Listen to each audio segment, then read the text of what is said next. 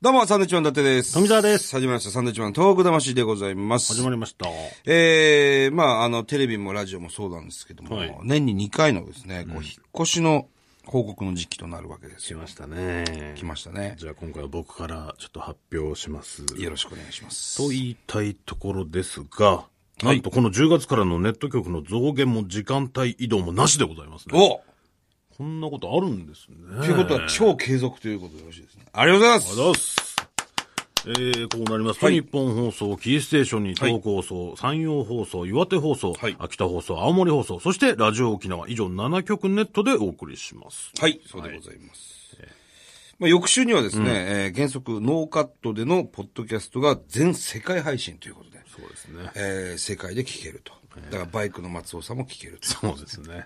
えー、ありがとうございあます。もうそっか、来週になってる のかすいません、まあ、あの、非常にですね、えーまあ、高貴な番組という か、ね、ずっと、まあ、日本放送でこんだけ続けてられるっていうのは、はもう誰もが認めている番組でございますので、まあ、そうですね。くれぐれもですね、あの、ちょっとこの回は、うちでは流さないとかですね、えーそういったことをですね、えーできるだけしないでいただければ、えー幸いというか。まあ、言ってもね、生命の起源と摂理に迫るそうなんですね。高尚なお話をしている、実はねわけですからね。はいはいはいえ我々も気合い入れてやってますもんですから。ええええちょっとこの回は下品だから。ーなんだろうな、まあ、ちゃんとお話を聞いてもらえればね、そうなんですちよゃねんとしてる話をしてるんですけども、もちろんですよ。まあまあまあまあ、これからもねこういうこともあるかもしれませんけども。多めに見ていただいてですね、器を大きくね待ち構えていただきたいなとそうですね。思います。はい。お願いします。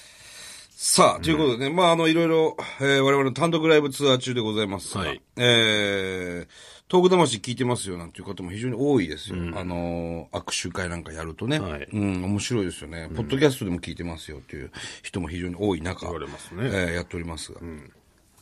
あの、この間、仙台の番組でですね、えー南三陸町、はい。えー行ってまいりまして、久しぶりに。半年ぶりですかね。えー、3月の10日、えー今年の3月の10日に行ってますので、そうですねえー約およそ半年ぶりぐらい半年ぶり。行ってきましたけどもね、まあ南三陸町といえば宮城県の沿岸地域で、えー、甚大な被害があったところですね、東日本大震災ではね。あのーまあテレビなんかでもよく映像で出ますけども、あの、防災庁舎ですか、南三陸町の。あそこが震災以降としてですね、えーえーここ20年間、保存されることが決まってね。 まあいろいろあったんですよ。あの、取り壊した方がいいんじゃないかとか、いやいや、あれは残すべきだろうとか、いろんな、えー会議がありながら、えー残すことに決まったんですね。でそこで、えー今、献花台もありましてですね、えー手を合わせる方が、えー本当ね、後を絶たないというか、すごいですよね。この間も何かね、バスで来てる方いらっしゃいましたけどね。来ってましたね、そこの庁舎の前で、えーもう骨組みしか残ってないところなんですが、そこの前で歌を歌ってらっしゃる方がいたとか、えーまあ、ああいうのは僕はあっていいのかなというふうに思いますね。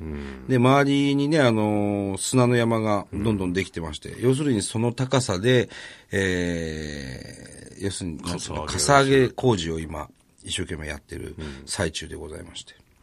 だいぶ、で、周りの景色が変わってましたね。その、かさ上げで、そうだね。土台が高くなって。そうそうそう。だから、これまで行った時は海が見えたんですけど、今はもうそこから海が見えないぐらいのね、高さになっていたなと。で、それに伴って防潮堤なんかも今工事してるんですけども、もう二度とね、あの、津波に飲まれるような街にはしたくないという考えが非常に多い、大きいですから、うん。用意をしてるという。ではあの、三三商店街なんかも、いはい。まあ元気があってよかったんですけども、そこも、もう、もうもうちょっとその、土台ができたら移動するようなそうそうそう話もしてましたね。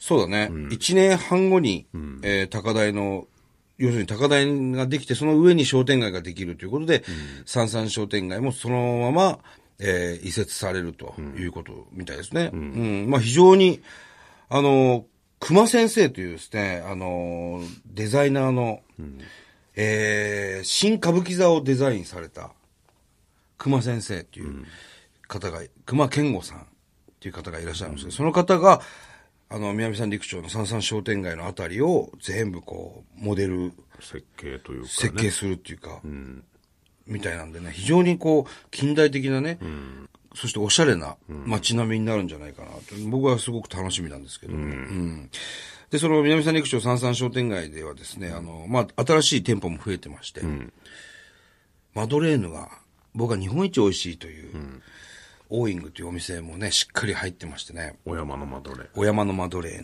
ヌ、これがまた美味しくてですね、焼きたて一日何回もこうずっととにかくオーブンで焼くんですけども、焼き上がりとともにあの、お姉さんが鐘を鳴らすんですね。カンカンカンカン、焼けましたよ、つって。それを聞いて、またみんなが集まってきて、マドレーヌを買うっていうね。ただその、金がね、100円ショップで買ったやつなんで、遠くまで響かないっていう欠点はね、ちょっとありました鳴けどらしすぎて、中のか、あの、要するにカンカンって当たる部分がどっか飛んでったって言 ってましたけどね。うん、思いっきり振りすぎて、つって。で、相変わらず、その、店主が、まあ、作ってる方がね、パティシエの方が、あの、粉アレルギーなんですよね。防塵マスクみたいなのをしながら、あの、マドレーヌを作ってらっしゃるんですけど、またこれ、また面白いですよ。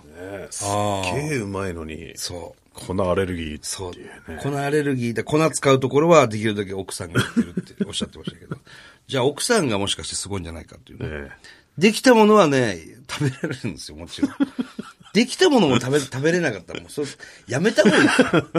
味見できないわけです から ね。パティシエとしてはね、失格ですから、それね。うんまあもうま、ね、4年半も過ぎましてね、今5年目でございますけれども、はい非常にこう、見た目で被災地の方が変わってきてるかなっていう、目に見えるね、うん変わりがあるね、変化がそねこ。の、だから、三三商店街はいろいろその、名物というか、売りがあってね、はい。オクトパスくんとかね、タコの、タコが有名なんですよ、南さんに行くって、水ダコが、水揚げがね。でそれの置物があって、オクトパスでその、そう、受験生文な鎮みんたいかにそう、タコの文鎮があるんです。人気があるって。と、試験をパスすパるスする。オクトパス君。それから、あのー、モアイ像が、モアイ像が。チリから送られた、はい。イースター島とかね。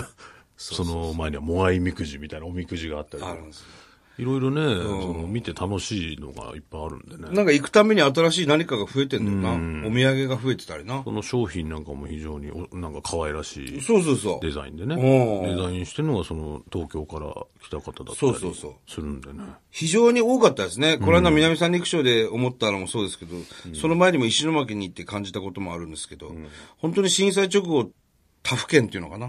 他府県、まあ宮城県以外のところからボランティアでこう、入ってね、なんかやりますよって来た方が、そのまま移住する。移住してる、もうね、あの、住所変更もしてですよ。石巻なり南三陸町に住んでね、働いてるんですよ。結構若い方でね、多いんですよ、すね。げえ多いんですよ、若い人がほんでな。いや、すごいなと思って。あれはすごいなありがたいなと思うよ。関西の方とかね。そうそうそう。串揚げ屋やってましたね。大阪出身なんで、つって。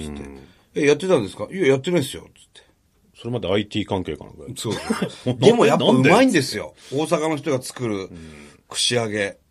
うまいんだよね。うまいですねで、ソース二度漬け禁止っつってね、やってましたけど、本当に僕らも食べましたけど、美味しいんだよね。すごくだから、他の地域の方々に相変わらず助けられてるなっていう気はしますね。だから言い方はまあ良くないかもしれないですけど、そのビジネスチャンスがやっぱり多いと。みたいですね。これからのね、作っていく街ですから。そうそうそうええそれで若い人も結構期待をしているという。ぜひね、なんか新しいことやれるチャンスはもしかしたらあるのかもしれないですね。そうですね。うんぜひ、たくさんの方、遊びに来てほしいなと思います。はい。さあ、ということで、えー、番組ではですね、東日本大震災に対するあなたのメッセージを受け続けます。はい。あがきの方は郵便番号100-8439日本放送サンドイッチマンのトーク魂それぞれの係まで。はい。ちょっと今日メールを読む時間がなかったもんですけど、また次回読みましたょう来週にでも読みましょうかね。ははいい。ということで、えー、また来週です。バイビー。